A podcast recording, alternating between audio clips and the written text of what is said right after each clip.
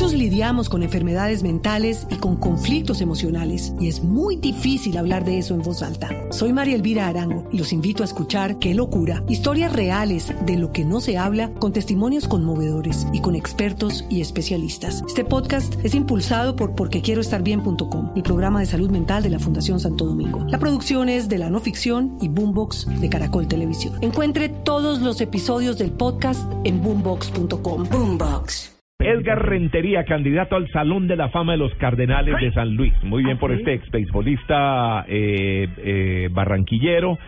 Eh, podría, que lo tenía para su noticia. no, no, ah, no, bueno, no, no, pero es que es una noticia muy positiva. Excelente noticia. Como hablamos tan poquito de béisbol aquí en Cachacolandia, pues entonces me gusta hacerlo porque pues obviamente es importante para para los que nos gusta el béisbol y para la costa eh, caribe obviamente. Él podría ser incluido como leyenda de los Cardenales de San Luis el próximo 15 de agosto, ocho días después de que cumpla 40 años. A él le dicen el niño de Barranquilla. Estuvo seis temporadas con los eh, Pájaros Rojos, eh, con los Cardenales. Conectó 973 hits, consiguió 71 home runs o vuelas cercas, anotó 497 carreras.